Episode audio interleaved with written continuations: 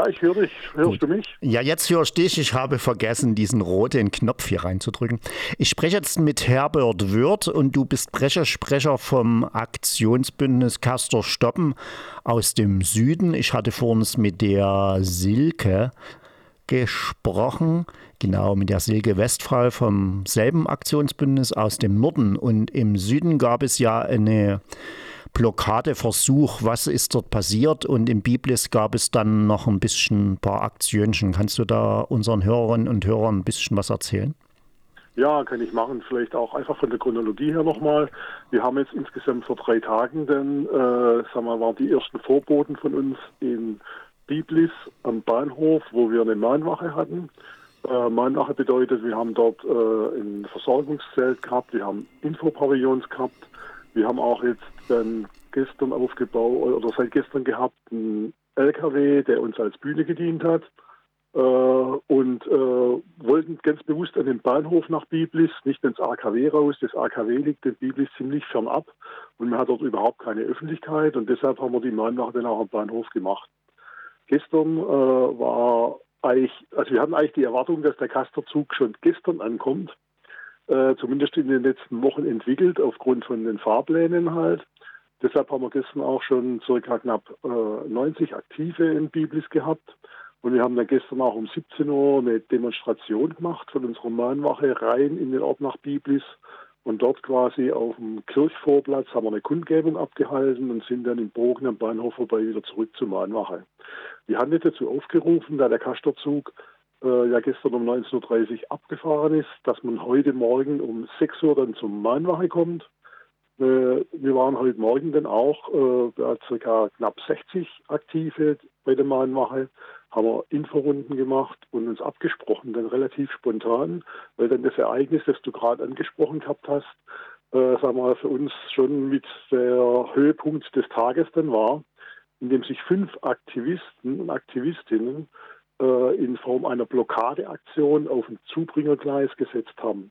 Dazu muss man wissen, also Biblis liegt am äh, Hauptverkehrsknotenpunkt der Bahn, auch ICE-Strecke, aber kurz hinterm Bahnhof zweigt dann ein extra Gleis zum AKW ab.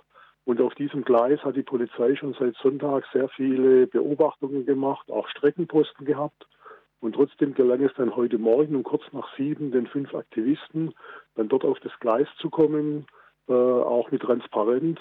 Und aus diesem Grund raus haben wir dann schon eine Spontanversammlung noch angemeldet und sind dann mit den Teilnehmern von der Mahnwache zu der Kreisstraße gezogen, was circa so 150, 180 Meter dann von dem Bahngleis entfernt lag.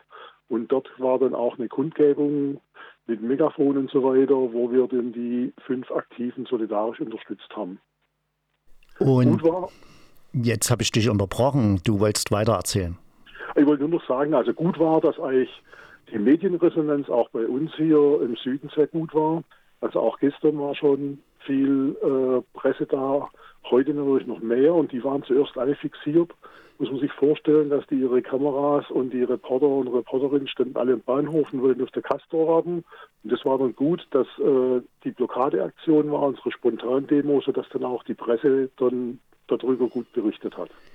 Gut, und wie geht es jetzt den Aktivistinnen und Aktivistinnen? Sind sie jetzt alles auf freien Fuß? Was wird ihnen vorgeworfen und wie ist die Polizei mit ihnen umgegangen? Weil die Silke hat mir vor uns erzählt, es gab einige ruppische Aktionen. Ja, das war so, dass äh, zuerst die, Unsicherheit, also die Polizei, muss man sagen, hat uns dann natürlich nicht zu den Aktiven gelassen, die auf der Gleis sitzen.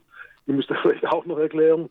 Äh, also auch Biblis war quasi eine Polizeistadt. Äh, und deshalb haben die dann auch äh, die äh, verhindert, dass dann die Demo-Teilnehmer zu den Aktiven gelangt sind. Deshalb wussten wir zuerst nicht, was geschieht.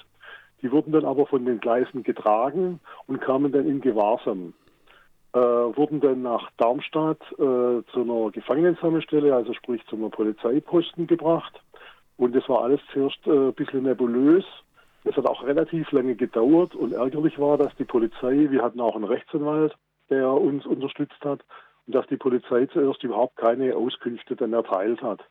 Äh, es war aber so, dass diese, also alle fünf kamen dann mit halt äh, fünf, sechs Stunden Verspätung dann wieder äh, in Freiheit.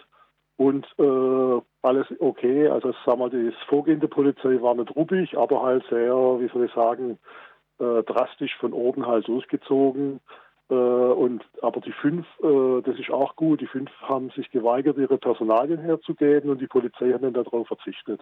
Jetzt kommt natürlich noch eine Anzeige. Sind wir gespannt, mit was genau, äh, weil das Gleis sozusagen dann äh, blockiert war. Gut, die Polizei hat die Menschen weggetragen. In Corona-Zeiten mit Abstandsregelungen und sonstigen etwas schwierig, oder? Ja, das ist schwierig, ja.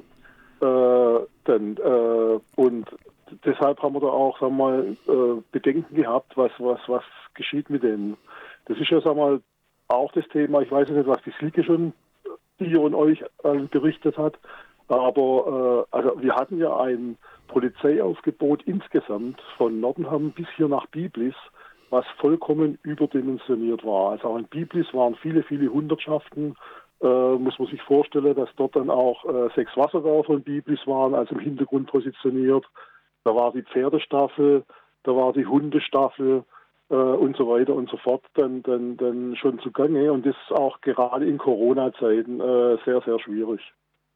Sehr, sehr schwierig auf jeden Fall. Und äh, weißt du etwas Näheres zu den Strahlenmessungen? Ist das mal an die Öffentlichkeit gekommen? Weil der Zug, wo der im Nordenham angekommen ist, muss der ja freigemessen werden. Und gibt es jetzt noch Messungen in, in Biblis? Ist die Strahlung erhöht? Weil ich gehört habe, dass Greenpeace wollte dort messen und die wurden nicht rangelassen. Ja, also wir haben leider überhaupt, also wir haben keine Informationen, weil schlichtweg natürlich keine Informationen nach außen gelangen. Äh, wahrscheinlich wird nur allgemein wieder gesagt, alles in Ordnung, weil man die Grenzwerte einhält. Es ist noch, gibt noch einen wichtigen Punkt äh, bei diesem Castortransport von Sellafield jetzt nach Biblis, dass die Behälter, die wurden mit nur einem einzigen Deckel transportiert.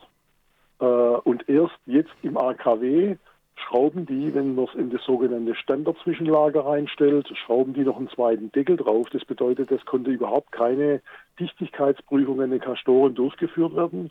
Und im schlimmsten Fall wäre ein Unfall passiert äh, mit so einem Kastorzug und der knallt gegen eine Brücke, dann hätte können das Schlimmste passieren bei diesem Transport. Sozusagen, man möchte Geld sparen und äh, interessiert, das Risiko interessiert niemanden. Gibt es dafür ein Nachspiel noch irgendwie? Ist sowas gedacht? Weil das muss ja eigentlich ein Nachspiel haben oder geht das überhaupt nicht?